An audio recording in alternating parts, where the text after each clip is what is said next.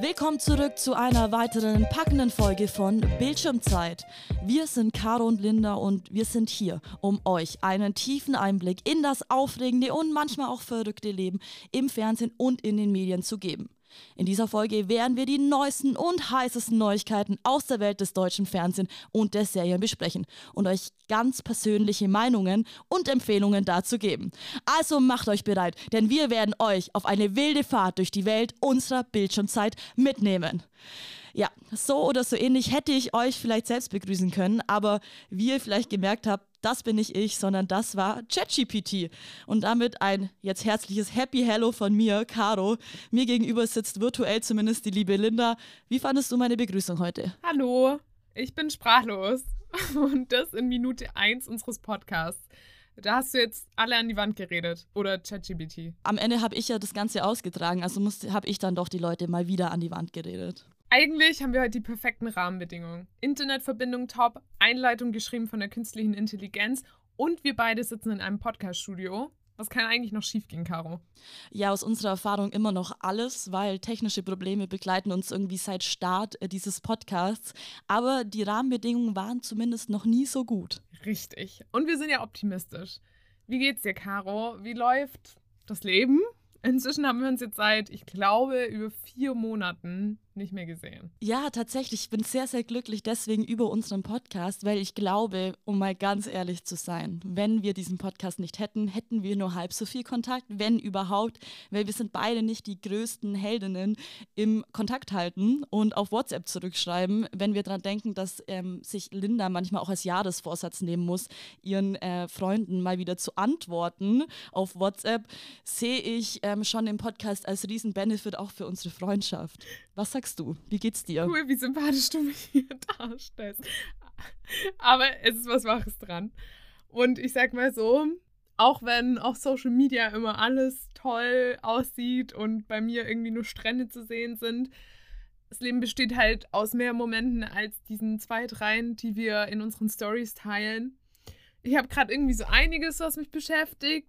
Ähm, ja, aber an schlechten Tagen gibt es zum Glück Comfort-Shows in die ich mich dann einkuschel wie eine warme Decke. Ja, eine warme Decke brauchst du ja sonst nicht so oft in Australien. Aber über diese Comfort-Shows, da könnten wir eigentlich fast mal eine ganze Folge machen. Aber heute machen wir das, glaube ich, nicht. Lass uns mal direkt heute ins Thema, in das große Thema KI starten, weil so ging es ja heute auch schon mit ChatGPT los. Ja, ich glaube, unsere Zuhörenden haben schon längst gecheckt, dass wir hier eigentlich machen, was wir wollen. Also ja, lass uns, lass uns die Quoten hinten ranhängen. Why not? Wir können es eigentlich auch nicht mehr länger hinauszögern. Lanz und Precht haben darüber gesprochen. Klaas hat es in seiner Show. YouTube ist schon volle Tutorials.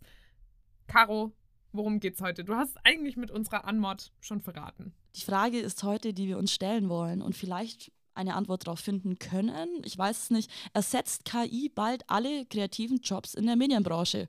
Also sind die Stunden gezählt für uns, Linda? Und da ist jetzt erstmal die Frage ChatGPT, die künstliche Intelligenz, mit der man chatten kann ähm, und die einem echt ziemlich, ziemlich krasse Antworten, finde ich, liefert, wird aktuell von vielen Menschen ausprobiert, genutzt. Es gibt schon Tutorials, wie man auch Hausarbeiten mit dieser ChatGPT schreiben kann. Ich selbst habe tatsächlich ähm, das für die Uni schon mal bewusst genutzt. Also es war Anforderung. Ich habe nicht äh, hier irgendwie geschummelt.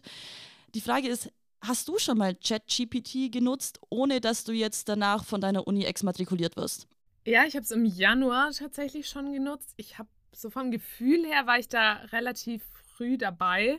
Ich habe da zum ersten Mal von gehört und ein paar Wochen später habe ich es dann auch in deutschen Schlagzeilen gelesen. Und ich habe damals im ARD Auslandsstudio das Ganze für meine Recherchearbeit genutzt.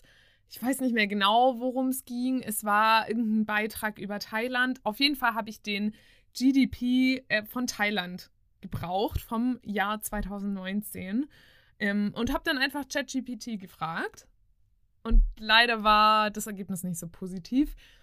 Ich habe zwar eine Antwort bekommen, aber den Quellen- und Faktencheck hat diese Antwort eben nicht bestanden was sich halt auch schon oft bestätigt hat, manchmal geht es dann bei den Antworten eher um Quantität statt Qualität. Ich habe dann nachgefragt, welche Referenzen ChatGPT für diese Angaben herzieht und die wurden mir auch genannt, wenn auch damals noch ohne URL, weil konnte es einfach damals noch nicht verlinken. Ähm, und ich habe dann eben diese Referenzen überprüft und halt gecheckt, so, okay, ja, du zitierst hier gerade künstliche Intelligenz, die World Bank, aber wenn man dann auf die Website der World Bank geht, stehen da andere Zahlen. Und damit habe ich dann ChatGPT damals auch konfrontiert und verbessert. Lehrertochter, hallo. Sie hat einfach eine künstliche Intelligenz versucht auszutricksen. Und ähm, ja, ChatGPT hat sich auch entschuldigt und meine, meine Mühe und Arbeit gewertschätzt und ja, die Zahl verbessert.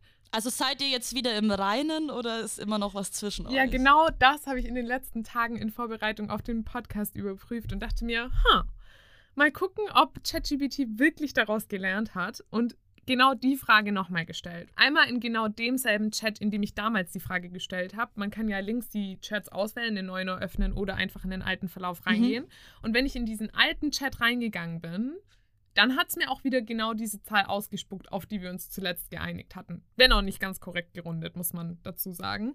Ja, aber wer rundet schon richtig? Also sorry. kann man nachvollziehen. Kann, macht ChatGPT nur sympathisch. Aber wenn ich einen neuen Chat eröffnet habe, dann, und das finde ich richtig scheiße, kam wieder diese alte Zahl von ganz am Anfang. Alles, was ich geleistet habe, war quasi für umsonst. Also ich habe ich hab dem Programm zugearbeitet und es wurde, es wurde einfach nicht gesehen, bis ich ChatGPT wieder darauf hingewiesen habe. Und dann hat es sich wieder entschuldigt und ich habe dann den konkreten Befehl gegeben, kannst du für zukünftige Chats die korrekte Zahl abspeichern. Und? Ja, und dann hat ChatGPT gesagt, okay, mache ich. Ich also, natürlich, weil ich traue dem Ganzen ja nicht. Hast du nochmal probiert? Natürlich habe ich es nochmal probiert und habe wieder diese Frage gestellt. Und diesmal kam dann auch die korrekte Zahl. Und auch richtig gerundet? Nee, das leider nicht. Aber immerhin habe ich dann realisiert, ich habe einen Impact. Ich als die Person vor dem PC habe dafür gesorgt, dass alle Menschen auf diesem Planeten jetzt diese Zahl ausgespuckt bekommen. Und das war irgendwie, das war irgendwie, ja, habe ich mich gut gefühlt. Fühlst du dich jetzt so ein bisschen wie eine Programmiererin? Denkst du, du codest jetzt bald? so ein bisschen ja. Und ich muss auch sagen, hätte ich im Bachelorstudium, bei dem ich viel programmieren musste, ChatGPT gehabt. Mein Leben wäre ein anderes gewesen. Meine Sommer wären andere gewesen. Ich muss aber noch eine Sache sagen.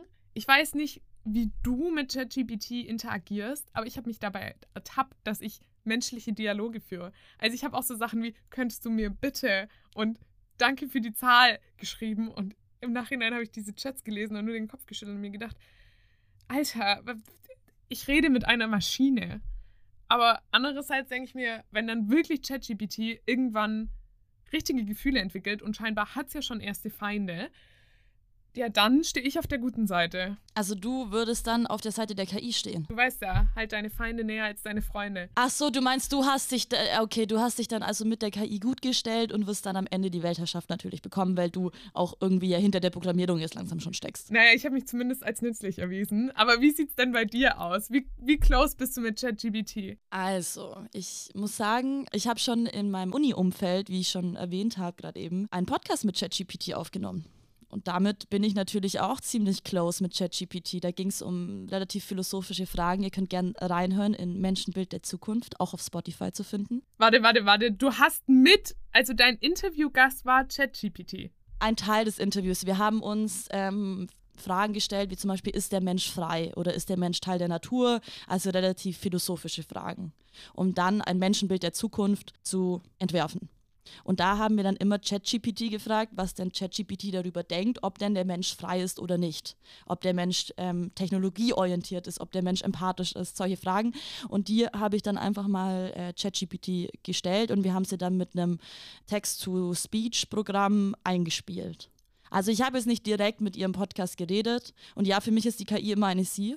Und ja, dann hat die mir ziemlich eloquente Antworten gegeben ultra spannend. Auf jeden Fall reinhören werde ich auch noch. Kann ChatGPT Vision nicht sogar schon sprechen? Gibt es nicht sogar ein Audio-Ausspiel Weg inzwischen? Ich meine. Ja, auf jeden Fall, als wir den aufgenommen haben, nicht. Da haben wir da noch ein extra Programm für verwendet. Aber ist jetzt ja auch gar nicht so wichtig. Hauptsächlich habe ich aber äh, ChatGPT tatsächlich für private Angelegenheiten bisher verwendet. Denn ähm, manchmal bin ich zum Beispiel zu faul, eine klug klingende E-Mail zum Schreiben. Ich hatte so ein kleines Problem mit meinem Vermieter, da ich etwas Schimmel in meiner Wohnung habe, was natürlich super ärgerlich ist. Und dann wollte ich natürlich so eine richtig, richtig gute E-Mail schreiben, dass ich auch so Mietminderung bekomme und so Zeug. Und dann habe ich das alles bei ChatGPT mal eingegeben und ich habe echt die beste E-Mail meines Lebens geschrieben und habe jetzt, also ich muss jetzt auch weniger Miete zahlen. Also ich habe es geschafft. Und ChatGPT ist damit wahres Geld für mich. ChatGPT hat dein Leben verändert. Ja, ja, was meinen finanziellen Status angeht, manchmal ein bisschen.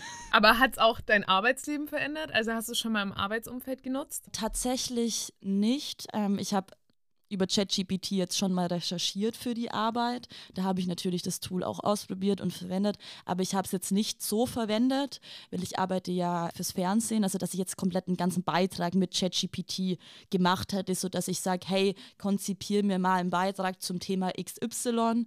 Das habe ich tatsächlich nicht gemacht, weil also es gibt keinen Grund, warum ich es noch nicht gemacht habe, aber so ein kleiner Grund ist schon, ich habe mir nämlich vom Y-Kollektiv, ähm, das ist ja so ein YouTube-Format von Funk, die ja immer so Reporterstücke machen und die haben genau das ausprobiert und zwar haben sie über ChatGPT ein Stück von ChatGPT schreiben lassen.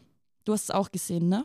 Ich habe es auch gesehen, aber mich würde noch interessieren, habt ihr darüber in der Redaktion schon gesprochen? Also gab es diese, dieses konkrete Gespräch so, Leute, benutzen wir das jetzt oder also es war jetzt nicht so, dass es total Talk of Town in meinem Redaktionskreis war, sondern ich glaube, es war eher so in der Medienbubble, in der wir beide sind. Also so eher ähm, bei den Jüngeren, die vielleicht auch noch in Verbindung mit Hochschulen, Unis stehen, ein Thema, das einfach auch da genutzt wird. Halt uns da auf jeden Fall im Loop, ob ihr das Ganze nochmal besprechen werdet und ob es konkrete Richtlinien geben wird. Spannend, spannend, wie das intern in den Redaktionen gehandhabt wird. Aber ja, zurück zum Y-Kollektiv und dem Beitrag, der von ChatGPT geprägt wurde. Ich habe es mir auch angeschaut und fand es richtig entertaining, sich das anzuschauen. Natürlich war das alles auch super cringe. Also weil einfach die, diese Dialoge so hölzern waren auf eine Art. Oder wie, wie ging es dir? Mir kam es tatsächlich gar nicht so hölzern vor. Ich, ich fand es erschreckend, weil die Hauptpunkte dieses ganzen Beitrags würden wahrscheinlich erstmal auch so konzipiert werden von einem normalen Reporter. Also ich suche ExpertInnen raus, die mir über das Thema was erzählen. Ich mache vielleicht einen Selbsttest, also die Herangehensweise überlegt man sich ja an einen Beitrag was ist mein Storytelling dahinter, welche Elemente sind für meine Zielgruppe wichtig, wie zum Beispiel schnelle Schnitte aus verschiedenen Perspektiven. Und all das hat ChatGPT, also so die Rahmenbedingungen, ziemlich gut auf den Punkt gebracht. Natürlich war das teilweise überspitzt und ein bisschen cringe. Also mein, mein schlimmster Moment war, ChatGPT wollte, dass alles dynamisch aussieht. Und dann hat sich der Reporter mit einem Experten getroffen und ähm, die Dynamik sollte im Interview so entstehen, dass sie immer laufen. Sie sind dann einfach in dem Institut, das war das, glaube ich, Fraunhofer Institut, in dem sie waren, sind sie einfach die Gänge hoch und runter gelaufen und haben sich währenddessen unterhalten. Und da fand ich es dann schon ein bisschen unnötig, weil so würdest du jetzt halt, also es ist, ja, es ist ja ein Gang ohne Grund. Das würdest du wahrscheinlich eher nicht machen, dass du da jetzt unnötig mit denen äh, von A nach B durch irgendeinen, äh, irgendeinen Gang läufst, was am Ende des Tages schon ein bisschen komisch war. Oder wie ging es dir? Ja, ich finde, du sprichst was Spannendes an. Und zwar diese Rahmenbedingungen, die waren halt auf den Punkt. Also quasi die Struktur des ganzen Beitrags.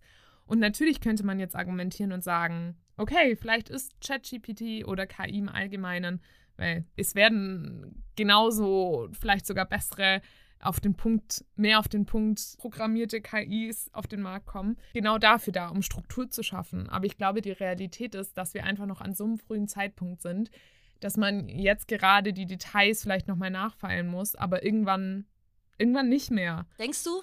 Mir macht es schon Angst. Ja, erstmal will ich, be bevor ich ausführe, warum ich Angst habe, will ich deine Meinung hören. Also findest du, das hat bewiesen, dass unsere Jobs tatsächlich gefährdet sind. Jetzt schon an so einem ersten Beitrag, der ja doch in, in den Babyjahren eigentlich ist äh, die künstliche Intelligenz so in dem Maßstab, wie ChatGPT aufgestellt ist, ja noch in den, in den Kinderschuhen ähm, tatsächlich eine Gefahr für unseren Job oder für unsere Jobs, weil so richtig definieren kann ja keiner, was wir hier in der Medienbranche eigentlich machen.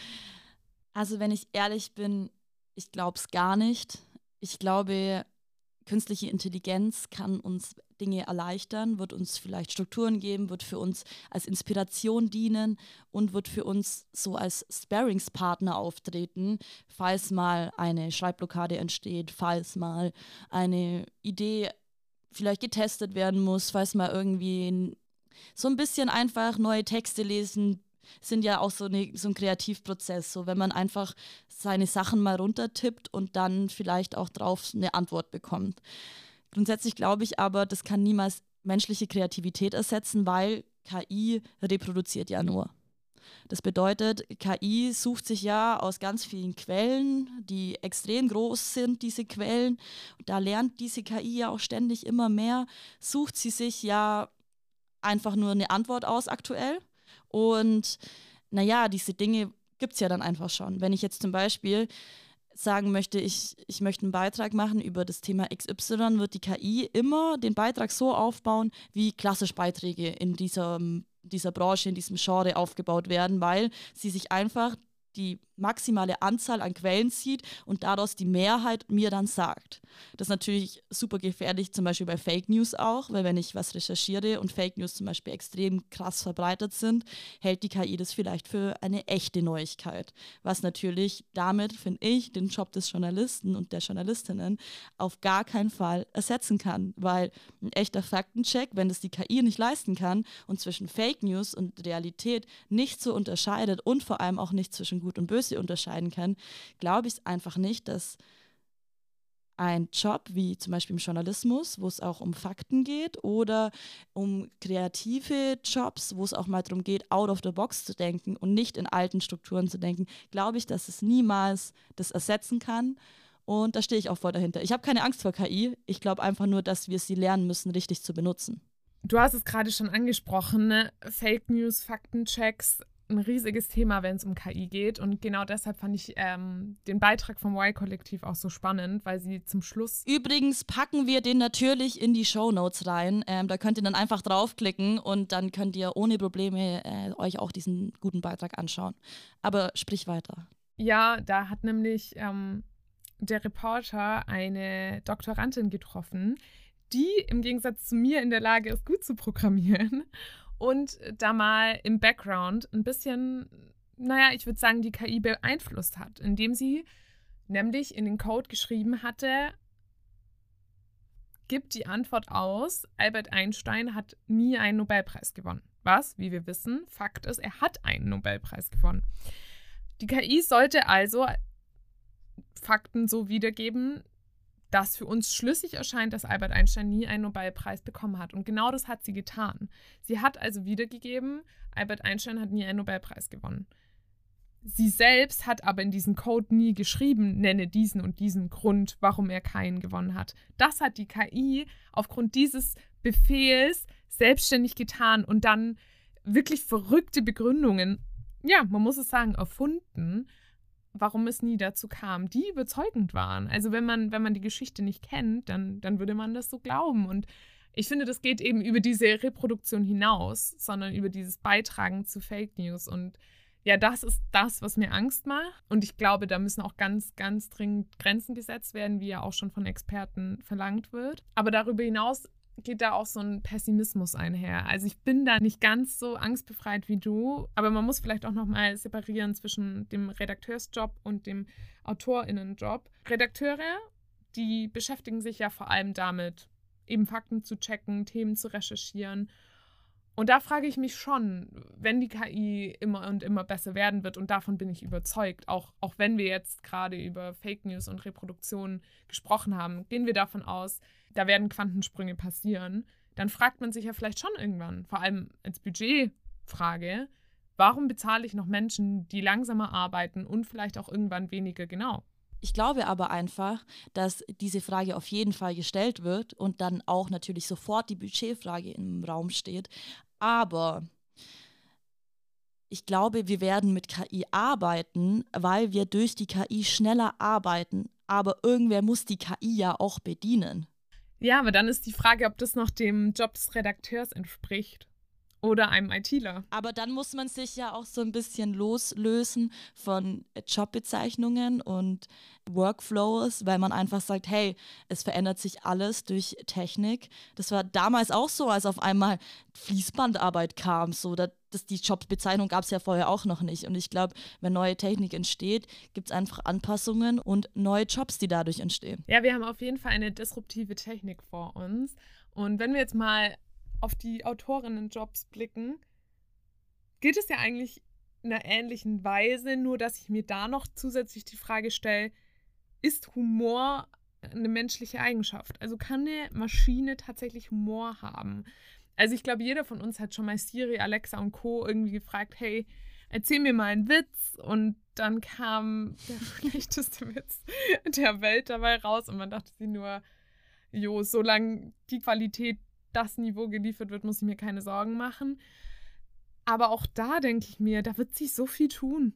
Also umso mehr die KI gefüttert wird und ich meine, wie viele Leute kennst du schon, die ChatGPT ausprobiert haben? Es wird von Woche zu Woche mehr. Naja, umso größer wird ihr Wissen und ja, ich, ich bin da irgendwie unsicher. Also ich glaube, diese Selbstherrlichkeit, die viele gerade haben, so, ja, die wird niemals da rankommen.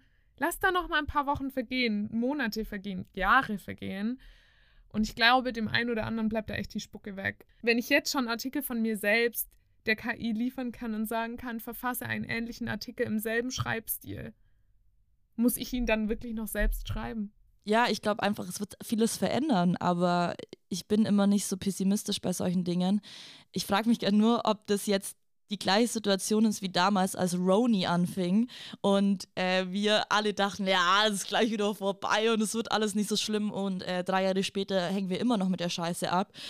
Ist jetzt die Frage, ob ich das jetzt auch wieder so äh, herbeschwöre, beziehungsweise verharmlose und am Ende wird KI uns alle zerstören und keiner von uns hat mehr einen Job. Aber vielleicht ist es ja auch gut, weil dann haben wir mehr Freizeit. Um hier ganz in Gen Z zu denken. ich will dir ja jetzt, ich will, ich will dich jetzt auch nicht als naiv oder so darstellen. Ich glaube, du hast definitiv einen Punkt und es wird Bereiche geben, die die KI einfach nicht für uns übernehmen kann. Also ich will jetzt mal nur das große Feld Personality Shows aufmachen. Die Caroline Kebekus Show, Mario Barth, so, die haben einfach, die haben einfach spezielle, ja, speziellen Humor, spezielle Themen und die sind natürlich auf sie selbst abgestimmt. Also die müssten ja, wenn wir das jetzt mal zu Ende denken, die müssten ja quasi Tagebuch führen, um die KI mit ihrer Gedankenwelt zu füttern, um daraus dann ein Stand-up-Programm, ganze Shows und Folgen zu schreiben. Und können sie machen, würde ihnen aber irgendwie selbst ins Bein schießen. Das ist das eine. Und wenn wir jetzt fiktional denken, dann haben wir Formate wie Squid Games, wo Erwachsene während Kinderspielen umgebracht werden. Ich muss sagen, habe ich jetzt davor noch nie gehört gehabt. Wie, wie hätte man das reproduzieren sollen? Das musste sich schon aktiv jemand ausdenken. Absolut. Und das ist genau das Thema mit einer KI reproduziert nur Dinge. Aber wenn wir jetzt dran denken, dass die hundertste Folge K11 gemacht werden muss, bei der vielleicht immer gleiche Strukturen vorliegen, ja, da sehe ich jetzt nicht so das Riesenproblem. Also wenn es jetzt, sage ich mal, so eine, so eine Daily Soap ist, die irgendwie auf Sat 1 im Vorabendprogramm läuft, ja, warum nicht halt?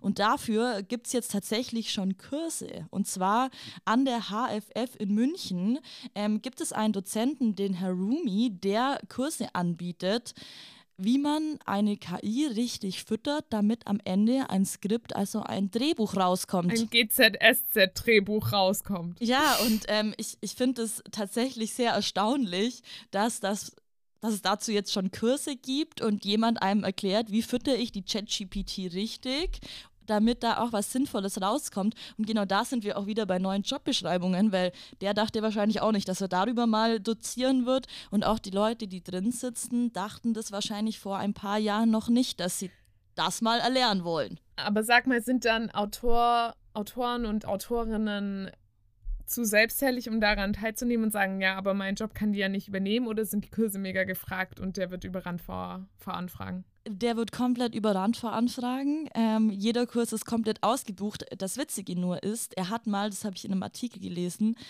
wollte er ein Foto machen von seinen gut besuchten Kursen. Und ja, er hat äh, dann versucht, das Foto zu machen und ganz viele haben sich umgedreht, ihr Gesicht verdeckt, weil die ProducerInnen und AutorInnen, die in diesem Kurs saßen, natürlich nicht der Öffentlichkeit zeigen wollten, dass sie diesen Kurs besuchen, dass sie künstliche Intelligenz für ihre Drehbücher verwenden, vielleicht zukünftig. Aber wenn ich auch ehrlich bin, würdest du jemanden bezahlen, damit er dir die KI richtig benutzt? Also zu aktuellem Stand. Wahrscheinlich nicht. Ja, total. Aber es gibt natürlich auch aus der ganzen Filmproduktionswelt unterschiedliche Meinungen darüber. Und der äh, UFA-Boss Nico Hoffmann hat im Interview mit dem Fokus gesagt, KI wird die Arbeit von kreativen Drehbuchschreibenden nicht ersetzen können. Kreative Prozesse sind so vielschichtig und teilweise auch irrational, da braucht es ein feines Gespür für Zwischenmenschliches, das keine Maschine leisten kann. Und genau das ist ein Punkt zum Beispiel mit Squid Games. Dazu kurz eingehakt, wer UFA nicht kennt, das ist eine Produktionsfirma, die unter anderem Deutschland sucht den Superstar produziert oder auch 1000 Zeilen. Der Film, über den wir ja schon viel gesprochen haben, Juan Moreno, hört nochmal rein, Folge 1, Caro? Ja, Folge 1 tatsächlich, ja. Wobei ich diese Folge nicht, nicht zwingend ähm, empfehlen würde. Ich finde alle weiteren Folgen besser. Startet Podcasts nie mit Folge 1. Tut's nicht. Ihr seid schon richtig hier. Zurück zum Zitat. Mich erinnert das so ein bisschen an Bill Gates, der 1995 irgendwann vor den 2000ern mal gesagt hat, das Internet wäre nur ein Hype, quasi eine Modeerscheinung. Vielleicht ist der Uferboss da einfach auf dem Holzweg ich meine, keine Ahnung, ob er recht hat oder nicht. Ich wäre mit solchen Aussagen auf jeden Fall sehr vorsichtig. Ja, wie ich schon gemerkt habe, äh, weil ich bin heute die Naive, die KI als keine Konkurrenz sieht und du halt nimmst es ein bisschen kritischer. Aber dafür sprechen wir ja auch drüber. Aber was ist denn unser Schluss jetzt? Also sind eigentlich nur ModeratorInnen safe und RedakteurInnen und AutorInnen, die, die müssen jetzt zittern oder wie gehen wir denn hier jetzt raus? Ich muss noch mal kurz ein Thema mit ModeratorInnen aufmachen. Und zwar gibt es auch eine künstliche Intelligenz, die ModeratorInnen ersetzen kann. Weil es gibt schon so ähm, SchauspielerInnen, die man sich online aussuchen kann und dann sprechen die deine Texte, die du denen gibst und es sieht fucking professionell aus und viel zu gut. Ähm, also ich wäre mir auch nicht sicher bei ModeratorInnen. Ich glaube aber, dass. Nee, cool, cool, Caro. Nö, fütter meine Angst. Und ich habe nochmal, sorry, nochmal einen, einen kleinen Fact. Und zwar Italien hat jetzt die Nutzung für ChatGPT verboten, weil sie nicht wollen, dass ChatGPT die italienischen Daten so viel sammelt. Und deswegen ist dort äh, das Ganze eben nicht mehr so erlaubt, wie wir das hier in Deutschland wild nutzen. Vielleicht liegt es aber auch daran, dass grundsätzlich die deutsche Gesetzgebung immer so acht Jahre hinterherhängt, wenn es Neuerungen gibt, technischer Seite ja, drastischer Schritt. Ich kann es ein bisschen nachvollziehen und ich bin da auch, ähm, teile da auch die Meinung der ExpertInnen und denke, dass ähm, das Ganze erstmal zu Ende ausgefeilt werden sollte, bevor es jetzt so genutzt wird, wie es schon bereits genutzt wird. Äh, ich entwickle, glaube ich, eine KI-Phobie. Gibt es da, gibt's da schon einen Fachbegriff für? Ich plädiere dafür, einen einzuführen. ähm, und naja, ich glaube, so den Rat, den man vielleicht mitgeben kann, ist am Ball zu bleiben also sich wirklich mit diesem Tool auseinanderzusetzen und sich mal reinzufuchsen, mal einen Artikel zu schreiben oder ein Drehbuch oder ein Buch, go for it. Und einfach, ja, versuchen, das System dahinter zu verstehen. Dann macht es einem vielleicht nicht weniger Angst, aber man kommt zumindest zurecht, oder? Oder so einen Workshop besuchen. Ich finde es eigentlich spannend. Würde ich, würde ich auch machen. Und ich würde mich auch fotografieren lassen ich sehe das genauso wie du. Ich finde, man sollte einfach technikoffen auch durch die Welt laufen und mal Dinge ausprobieren, weil ganz ehrlich, was wäre es gewesen, wenn wir uns nicht alle irgendwann mal die Fritzbox ins Haus geholt hätten und jetzt WLAN haben und für immer diese LAN-Kabel verwendet hätten? Also es hat ja auch sehr viele Vorteile. Ich bin auch der Meinung, dass wir Menschen sehr ähm, technologiegetrieben sind und immer unser Leben etwas erleichtern wollen. Das beweist ganz, ganz viel und ich glaube, dass äh, neue Techniken das können. Man muss nur, finde ich, den gewissen Abstand zur Technik noch wahren und unterscheiden können, was ist menschlich, was passiert im echten, realen Leben und was passiert vielleicht nur vor und hinter den Bildschirmen. Und so philosophisch beenden wir das Top-Thema der Folge und kommen zu den Quoten. Wir haben jetzt ja hier äh, all the way around irgendwie heute alles ein bisschen geschoben und ich möchte die Quoten heute starten mit einer kleinen Erklärung. Und zwar sprechen wir immer von, das hatte 15% Quote in der werberelevanten Zielgruppe etc., das 7. Aber irgendwie braucht man ja so ein bisschen eine Vergleichszahl. Was bedeutet es denn für die einzelnen Sender? Und deswegen gibt es bei den unterschiedlichen Sendern, also bei RTL, bei Pro7, bei ARD, ZDF, also alle Sender, ihr wisst, welche Fernsehsender es gibt, gibt es dann eben einen sogenannten Senderschnitt. Und was ist denn ein Senderschnitt, Linda? Also erstmal mag ich es, dass wir jetzt immer so eine kleine Definition mitbringen, weil wir schmeißen immer mit Begriffen um uns und eigentlich sind die gar nicht so selbstverständlich zu kennen, warum auch. Aber ein Senderschnitt, den, den kann man sich eigentlich mal merken, weil richtig kompliziert ist es eigentlich nicht. Es Absolut geht nur nicht. um die Quote, die ein Sender im Durchschnitt hat, über alle Programmplätze hinweg. Punkt. So ist es. Und demnach berechnen sich vor allem für die privaten Sender natürlich auch die Werbeeinnahmen. Es gibt natürlich dann. Aber wie genau, Caro? Genau, also es ist so. Es gibt natürlich auf jedem Programmplatz dann auch nochmal einen Senderschnitt. Das bedeutet, wenn an einem Samstagabend zur Primetime etwas auf RTL läuft, dann liegt da ein gewisser Senderschnitt dahinter.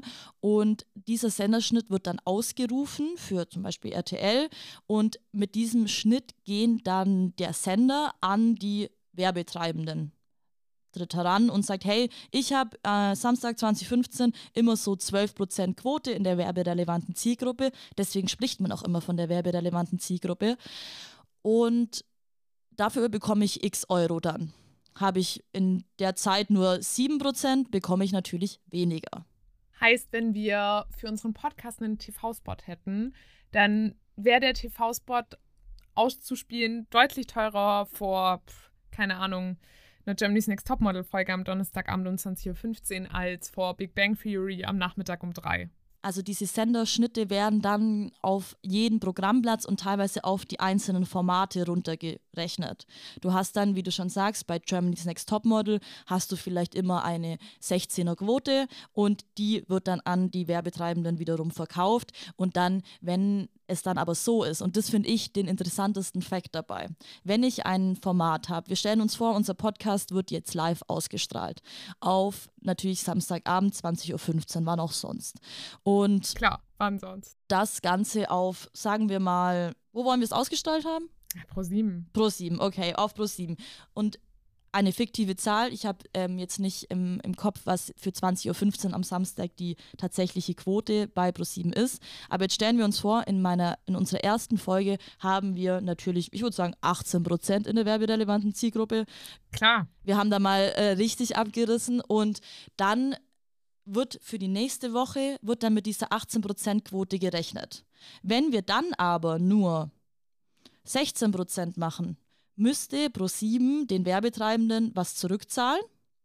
Und wenn wir aber 30 machen, weil unser Podcast komplett durch die Decke geht, weil wir das Ganze jetzt live und im Fernsehen machen, dann wiederum würden einfach nur die Werbetreibenden total profitieren davon. Da müssten die jetzt nicht uns irgendwie zusätzlich Geld geben. Also ja, it's all about the money. Es geht immer darum, welche Quote du auf welchem Programmplatz hast. Und intern wird dieser Senderschnitt dann nochmal hergenommen, um zu sagen, okay, normalerweise haben wir einen Senderschnitt von zum Beispiel RTL hat 8,3 Prozent am Tag im Schnitt in der werberelevanten Zielgruppe. Wenn ich jetzt ein neues Format auf den Markt bringe, wie zum Beispiel unseren Podcast, dann möchte ich natürlich, dass dieser Live-Podcast im Fernsehen mindestens mal 8,3 Prozent bekommt, damit ich meinen Schnitt halte. Bestenfalls übersteigt der natürlich den Schnitt. Und demnach wird auch immer wiederum geschaut, wo setze ich welche Formate an, wann passt es in die Sendezeiten, wann ist da auch der Senderschnitt ähm, der passende für das Programm. Und ähm, demnach entscheidet sich natürlich auch, welche Budgets sitzen hinter den ganzen Formaten. Du wirst natürlich um 2015 hast du einfach mehr Kohle als jetzt um ähm, 6 Uhr morgens. Apropos Schnitt, damit erklärt sich auch, warum solche Highlight-Folgen in, in Shows wie zum Beispiel Germany's Next Topmodel super wertvoll sind.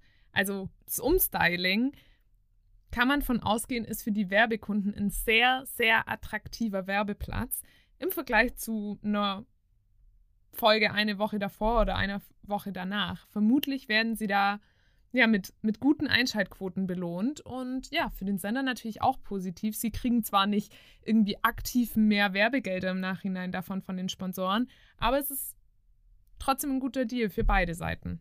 Die Werbekunden sind zufrieden und die Sender natürlich auch. Wenn es um gute Quoten geht, ich habe es euch ja schon erzählt, it's all about the money. Und wenn Dinge dann gut laufen, dann werden die natürlich auch gerne weitergeführt. Und damit kommen wir zu einem ganz praktischen und aktuellen Beispiel, und zwar DSDS. Ich bin sauer, wenn ich an DSDS denke. Warum denn? Ja, warum? Also ganz ehrlich, bleibt doch einfach mal bei eurer scheiß Meinung. Wir haben es hier schon prognostiziert wir als alte Branchenexpertinnen haben ja schon gesagt, wir glauben nicht, dass es die letzte Staffel sein wird, wenn das ganze Ding gut performt. Und wie immer, wenn Leute ihr, äh, ja, ihr, ihr Retirement ankündigen, ist es eigentlich ein alter Hut in, in der Medien- und Unterhaltungsbranche. Man sagt, man macht Dinge zum letzten Mal, damit ist man dann super erfolgreich und uch, auf einmal ist es doch nicht das letzte Mal, weil dann kommt ein Comeback-Album, eine Comeback-Staffel oder man geht einfach nie ganz wie eben DSDS. Ja, bei der letzten Live-Show, also bei der ersten Live-Show der 20. Jubiläumsstaffel von DSDS wurde nämlich verkündet, dass es wohl eine neue Staffel geben wird. Und zwar die 21. Staffel, die dann nächstes Jahr, also 2024 im Frühjahr starten wird. Wann genau ist natürlich noch nicht klar. Wird wieder mit Dieter Bohlen und ich habe es schon gelesen, kann es aber nicht 100% sagen. Ich glaube auch wieder mit Pietro Lombardi stattfinden wird, als zweite Person in der Jury. Und ja, ähm, das liegt halt einfach daran, dass Bohlen mit DSDS dem Sender unfassbar viel Kohle einspielt, weil die Leute es immer noch schauen. Ich bin aber tatsächlich sehr gespannt, weil dieses Mal war es ja so, in der 20. Jubiläumsstaffel wurde Dieter Bohlen wieder zurückgeholt und das hat natürlich einfach auch Einschaltquote generiert, weil dieser Mann erst zwei Jahre jetzt weg war, dann kam er jetzt wieder, gab es ja unfassbar viel mediales Trara außenrum und deswegen wurde natürlich auch so ein Ticken mehr eingeschaltet, gehe ich mal von aus, als vielleicht, wenn Dieter die ganze Zeit das gemacht hätte. Es gab ja auch einen Grund, warum Dieter gehen musste. Wenn ihr mehr dazu übrigens hören wollt, hört nochmal in die Folge vom 9. Februar Dieter Bohlen beim Krimi-Dinner rein. Da wir, teilen wir unseren, ja, unseren Take zum Thema Dieter Bohlen bei DSDS und seine Rolle in der Jury. Ja, auf jeden Fall gibt es die 21. Staffel. Ähm, wir sind gespannt, wie die dann läuft. Und sind große Fans. Also ich muss sagen, ich schaue es halt schon. Gut, ja, irgendjemand muss es ja gucken. So ist es. Außerdem habe ich für euch noch einen echt kuriosen Quotenvergleich mit dabei. Den habe ich nämlich auf LinkedIn gesehen. Und zwar wurde hier DSDS, also die DSDS-Quote, am Samstagabend um 20.15 Uhr mit dem wohl beliebtesten und bekanntesten und von mir seit Jahren gehörten Podcast gemischten Hack verglichen. Fangirl-Moment. Ja, ja, es ist vollkommen in Ordnung. Erstaunlich war nämlich, 1,9 Millionen Menschen haben sich DSDS am Samstag zur Primetime angeschaut, während eine gemischte Hackfolge im Schnitt 2,3 Millionen Zuhörende hat. Krasses Ding, oder? Übelst krass. Die beiden erzählen ja im Podcast sogar, dass alle Folgen, die sie jemals gemacht haben, insgesamt über eine Milliarde, Milliarde Mal gehört wurden. Wenn ich mir vorstelle, kühner Gedanke, uns würde man so oft hören, ich würde kein Wort mehr rauskriegen, weil ich. Ach, du, das merkst du ja nicht. Es ist ja trotzdem dieses kuschelige Wohnzimmergefühl, das wir hier haben. Ja, und das macht ja auch Podcasts aus, aber es ist auch, ist auch erschreckend. Dieser Gedanke ist, dass so viele Menschen einen Ohr haben. Vielleicht hat das auch damit zu tun, dass für mich gemischtes Hack manchmal nicht mehr so ganz so ist, wie es früher mal war. Aber es ist ja auch nachvollziehbar. Also kann ich verstehen, dass man vielleicht nicht mehr ganz so intim rausplaudert, wenn man sich dessen bewusst wird, dass über eine Milliarde Mal das Gesagte gehört wurde. Ja, man muss sich, glaube ich, da so ein bisschen mehr bewusst werden, welche Reichweiten man einfach selber hat. Damit einhergeht ja auch so ein bisschen eine Verantwortung und man möchte natürlich über private Dinge einfach einen Ticken weniger sprechen, wenn man weiß, dass das öfter gehört wird, als tatsächlich DSDS am Samstag geschaut wird. Naja, auf jeden Fall beweist das Ganze, dass Podcast ein Medium geworden ist, das ähnliche Reichweiten erzielen kann. Und deswegen, we keep on going und ihr werdet immer natürlich weiter was von Bildschirmzeit hören. Guter, guter Vergleich, mag, mag ich. apropos Vergleich, habe ich auch noch einen dabei. Ähm, vielleicht nicht ganz dasselbe Niveau, aber hey, wir, wir haben ein Guilty Pleasure, so wie alle anderen auch. Und zwar ist es wie immer Trash TV. Jawohl! Kampf der Reality Stars ist in eine neue Staffel, die vierte Staffel gestartet. Und ich muss sagen, so ein richtig krasser Guilty Pleasure ist es gar nicht mehr, denn die Quoten, die sind echt gut. Also es scheinen viele Menschen einzuschalten. Im Schnitt, ja, fast eine Million Zuschauende. Und davon sind es ja um die 450.000 zwischen 14 und 49 Jahren. Man spricht hier ja immer von der jungen Zielgruppe, was immer noch einfach weird ist. Aber ja, rund 8,3 Prozent dieser Jüngeren haben eingeschaltet, was echt ein Top-Ergebnis ist. Ähm, und um nochmal auf deine Definition zu Beginn unserer Quoten einzugehen, klar über dem Senderschnitt von RTL 2. Und das ist natürlich eine super Nachricht sowohl für Sender als auch Werbekunden. Das Ganze hat aber Auswirkungen auf einen anderen RTL-Sender, nämlich die Mama, die große Schwester RTL, denn der Bachelor, der zeitgleich läuft, der äh, ja, hat dann dementsprechend nicht so gut performt, sogar noch schlechter als in der Vorwoche. Wir haben hier einen deutlichen Negativtrend. Der Marktanteil der Folge lag bei nur noch 7,8 Prozent bei den 14- bis 49-Jährigen, also unter dem Marktanteil von Kampf der Reality Stars. Und das für ein Format, was ja wirklich zum festen Fundament des Reality-TVs in Deutschland zählt. Also krass, oder? Ich glaube, der Bachelor hat doch Reality-TV in Deutschland so richtig groß gemacht. Eigentlich schon, ja, aber. Wenn ihr den Bachelor verfolgt, so wie ich, er knutscht zu wenig. Es tut mir leid, also er hat viel zu spät angefangen zu knutschen und deswegen schauen die Leute nicht mehr. Wir wollen kein Gefühlsdosselei sehen, wir wollen, wir wollen die knutschen sehen und wir wollen die übernachten sehen. Es tut mir leid. Und mit diesem heißen Tipp kommen wir zu den Hot und Flops der Folge. Starten wir mit meinem Flop? Ja. Ja, von negativ zu negativ. Let's, let's go. Ihr habt es bestimmt alle mitbekommen. LOL auf Amazon Prime geht in die vierte Staffel. Ja, und wirklich, mein Take bleibt dazu kurz. Ähm, wie lange kann man eine Serie ziehen? Wie viele Doppelbesetzungen gibt es jeweils über die Staffeln hinweg. Wie oft muss Kurt Krömer kommen und diese Show retten, weil er unfassbar witzig ist?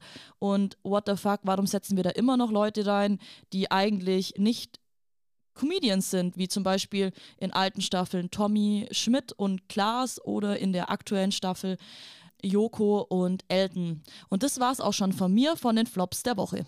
Ich wollte was dazu sagen. Dann sag doch was dazu. Was möchtest du noch loswerden? Abseits, abseits dessen, dass Joko eigentlich Moderator und nicht Comedian ist, wie kommt man auf die Idee, ihn zu casten? Dieser Mann lacht innerhalb von zwei Sekunden über Dinge, die semi-witzig sind und erst witzig werden, weil er darüber lacht. Ich meine, ja, okay, ich verstehe den Unterhaltungsfaktor daran, aber der ist ja so kurz, weil ich meine, es ist Joko, er lacht wirklich über alles. Er sagt es tatsächlich auch in der ersten Folge. Er versteht nicht, warum er hier ist, weil er ist bekannt für seine Lache. und jetzt darf er nicht lachen und irgendwie wird ihm sehr viel deswegen genommen. Naja, however, ich finde dieses Format sehr, sehr gut. Ich möchte nicht sagen, dass ich das schlecht finde. Ich finde nur, manchmal muss man wissen, wann man aufhören muss. Also das gilt für DSDS genauso wie es für LOL gilt. Aber du weißt ja, die Cash Cow muss gemolken werden. Und damit kommen wir zu meinem Hot. Und zwar dem Gegenteil einer Cash Cow. Wobei ich glaube, es ist gar nicht mehr so ein richtiger Geheimtipp. Aber zumindest hat es sich für mich so angefühlt, als ich das entdeckt habe. Ich habe mal wieder eine Podcast-Empfehlung dabei. Ich meine, ich habe ein gutes Podcast-Repertoire in meiner Spotify-Liste, aber ich musste was. Angeber. Ja, ja, was soll ich dir sagen? Es ist einfach eine kuratierte Sammlung an Podcasts. Aber meine Familie sah das ein bisschen anders. Und da ich ja die letzte Woche mit einem Camper viele, viele Stunden auf der Straße unterwegs war, musste da ein Podcast her, der irgendwie für alle interessant ist. Mir unverständlich, warum meine Liste da nichts angeboten hat. Aber gut. Der Podcast für die ganze Familie. Und wir wurden fündig in der Podcastliste meines Bruders. Der hat mir nämlich den Podcast Macht und Millionen empfohlen. Und ich muss sagen, ich bin hooked. Ich bin richtig hooked. Hast du den Podcast schon mal gehört, davon gelesen? No. Okay, dann hole ich mal alle ab. Caro schüttelt den Kopf, weil in einem Podcast muss man ja auch nicht. Stopp mal, ich habe hier gerade Nein gesagt. naja, never mind. Macht und Millionen, worum geht's? Das ist ein True Crime Podcast für Menschen, die sich, so wie ich, viel zu schnell gruseln. Und deswegen geht es nicht um Mord und Totschlag, sondern um echte Wirtschaftskrimis, die die Schlagzeilen mehr oder minder beherrscht haben. Host sind die Journalistin Solveig Gode und Kajan Öskens vom Business Insider. Und dementsprechend sind sie Experte und Expertin auf dem Wirtschaftsgebiet. Und in jeder Folge geht es um einen neuen Skandal aus eben dieser Branche. Und die beiden nehmen den Skandal unter die Lupe und zerlegen ihn. Und das nicht nur zu zweit, sondern auch mit Hilfe von Experten. Die kommen zu Wort und dadurch werden die Fälle wirklich so krass verständlich erklärt und trotzdem immer spannend, dass man am Ende überzeugt ist, okay, mit der Expertise aus dieser Folge würde mir niemals dasselbe passieren wie den Protagonisten aus diesem Fall. Eine Frage, kommen denn die ProtagonistInnen auch zu Wort? Wie sind die Folgen so aufgebaut? Ist es eher nahbar? Ist es eher ein bisschen weit weg? Weil hauptsächlich Expertinnen sprechen oder wird man da auch schon emotional mit abgeholt? Ich würde als Einstiegsfolge eine Folge empfehlen, wo ich mir ziemlich sicher bin, dass der Protagonist sich niemals in dem Podcast geäußert hätte. Und zwar die Folge 46, die vom Protzbischof Thebats von Elst handelt. Ein Skandal, den ihr bestimmt mitbekommen habt, als er damals seine neue Residenz gebaut hat, äh, die an Absurdität nicht zu überbieten war. Roter Teppich, Kräuter, so, what the fuck?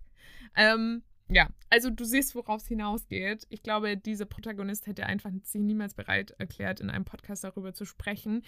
Kleiner Minuspunkt, klar, dass man irgendwie nicht den Take bekommt, aber so wie das mit Betrügern, äh, Kriminellen und sei es nur Scammern halt oft ist, die haben halt keinen Bock darüber zu reden.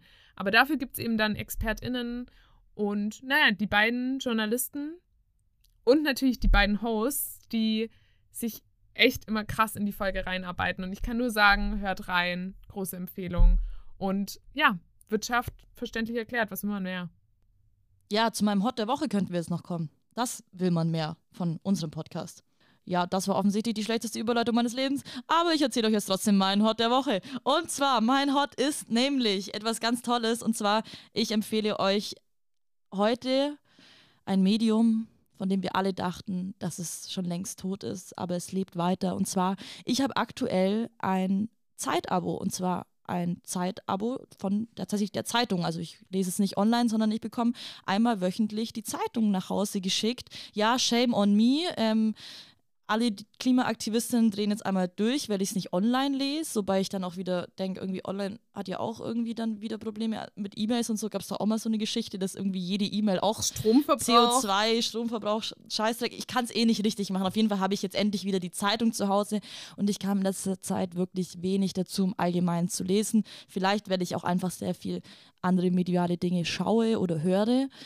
Und die Zeitung, dass die jetzt einmal die Woche reinflattert, hat mich wieder zum Lesen gebracht. Es sind natürlich keine Bücher, die ich da lese, aber man hat halt einfach mal, setzt sich einfach mal eine halbe Stunde hin und blättert in der Zeitung, trinkt seinen Kaffee dazu, fühlt sich natürlich unfassbar intelligent dabei. Ähm, es sieht nicht nur cool aus, sondern man kann da echt viel mitnehmen. Und ich hatte großes Glück, weil diese Woche war ja in der Zeit ein ziemlich aufregender Artikel, oder? Ein sehr aufregender Artikel und ich muss sagen, ich wage jetzt mal was, was wir noch nie in unserem Podcast gewagt haben. Ui. Und zwar ein Blick in die Glaskugel. Ich sag mal die Zukunft voraus, die sehr nahe Zukunft, denn ihr habt es bestimmt mitbekommen, gelesen, gehört, whatever. Bild und der Springer Verlag selbst, die haben gerade äh, ja, ein kleines Imageproblem. Das Ganze startete letztes Jahr mit Reichelt, dem ehemaligen Chefredakteur. Auch dazu haben wir eine Folge. Was, worüber haben wir eigentlich noch nicht gesprochen, Caro? Diesmal geht es ganz, ganz nach oben und zwar, ja, zum Inhaber des Verlags. Aber bevor ich da jetzt so richtig aushole, will ich jetzt gerade anfangen, darüber zu sprechen, Caro. Ich würde sagen, das, das verdient eine eigene Folge. Ja. Da passiert in nächster Zeit richtig, richtig viel. Und genau darauf will ich nämlich hinaus. Mein Blick in die Glaskugel, die verrät, dass da bald ein Buch veröffentlicht wird von einem Autor, den wir beide feiern, dann wird es noch Memoiren von dem ehemaligen Chefredakteur geben. Und die große Frage, diese ganzen Leaks aus privaten SMS, das findet ja zwischen Sender und Empfänger statt. Hat da vielleicht Reichelt seine Finger im Spiel? All das werden wir in einer eigenen Folge thematisieren. Bleibt also gespannt und vielleicht ist meine Prognose ja richtig und dem Springer Verlag wird das Eis immer dünner. Der große Fall des Springer Verlags unsere Prognose der Folge. Und mit diesen Verschwörungstheorien verlassen wir fast schon die Folge. Ich möchte euch aber noch zwei kleine Tipps mit auf den Weg geben. Und zwar eine kleine Vorschau, was denn so passiert die nächsten Wochen. Und zwar das große mediale Fest findet am 13. Mai statt und zwar der ESC, der Eurovision Song Contest. Wir werden natürlich wie immer gucken, aber wir dürfen nicht in Deutschland streamen, sondern wir müssen nach Österreich schauen. Warum? Und ich habe ja eigentlich gesagt, dass ich den ESC dieses Jahr auslassen werde und das Ganze in dein Aufgabengebiet fällt, aber ich kann es nicht. Ich kann es nicht ausfallen lassen, denn Böhmi und Schulz werden tatsächlich kommentieren und ich freue mich so, ich feiere es hart. Wer ähm, fest und flauschig regelmäßig hört, der weiß natürlich, dass die beiden ja den ein oder anderen auffälligen ähm, Hint haben fallen lassen, dass sie gerne eigentlich den ganzen Spaß kommentieren würden. Ja, nur ist da halt schon der Platz besetzt, was die ARD angeht, von Peter Urban, der es dieses Jahr zum letzten Mal machen wird und der ist halt einfach Legende und da wurde nicht mal für Böhmi und Schulz der Platz geräumt. Aber die Rufe wurden erhört, wenn auch nicht aus Deutschland, sondern eben aus Österreich. Und Klar, klar kommentieren die beiden den ESC jetzt für Österreich. Ich meine, super naheliegend, oder? Ich liebe alles daran, wirklich. Ich liebe auch, dass es nicht die deutsche Version davon ist, sondern dass wir alle jetzt nach Österreich gucken müssen. Ich finde es super. Die einzige Frage, die wir uns stellen müssen, werden die beiden in Dialekt sprechen? Ja, also ich, ich könnte Ihnen nochmal einen Kurs geben, wie man das R richtig rollt, zum Beispiel. Und ähm, falls da Interesse besteht, meldet euch gern. Und ähm, ja, also das R-Rollen wäre schon mal ein Anfang. Und dann müssen sie halt irgendwie ein bisschen Wiener Dialekt auspacken und dann trinkt man Spritz und dann moderieren wir das Zeit. Hör auf, hör sofort auf. Hör es sofort ist super auf, schlecht, tut mir leid. Ich denke immer, ich kann es, aber ich kann es nicht. Und, und wer jetzt keinen Bock auf österreichischen äh, Fake-Dialekt hat, der streamt vielleicht einfach mal wieder was. Ja, und zwar ab 4. Mai geht's nämlich weiter für alle Bridgerton-Fans. Es gibt nämlich das Prequel für, von Bridgerton. Und zwar geht es da um die Königin Charlotte. Die quasi spielt die Serie dann vor der Serie, die wir von Bridgerton kennen. Ich möchte gar nicht zu viel verraten, schaut euch den Trailer an. Unnötig komplizierte Inhalte von Caro. Hey, hey, hey. Es ist ein Prequel von Bridgerton über die Königin von England. Schaut rein. Bis dann. Das war's kurz und knapp von Linda und ähm, es gibt einen Grund, warum sie so ist, wie sie ist. es, ist es wird Zeit aufzuhören. Wir streiten uns noch eine Runde und verabschieden uns von dieser Folge. Bildschirmzeit. Schön, dass ihr zugehört habt und bis zum Ende durchgehalten habt. Und in diesem Sinne, wenn ihr es so lange geschafft habt, dann könnt ihr auch nochmal die Glocke drücken und die Folge bewerten und natürlich den Podcast bewerten. Wer das noch nicht gemacht hat, ist selber schuld. Und auf jeden Fall erzählt euren Freunden, erzählt euren KollegInnen davon. Wir freuen uns über jeden neuen Hörer und Hörerin, die hier einfach mal mit dabei ist und uns demnächst öfter beim Streiten zuhören darf. In diesem Sinne, macht's gut und ich sag nur Servus. Ciao, ciao. Bis in 14 Tagen. Ciao.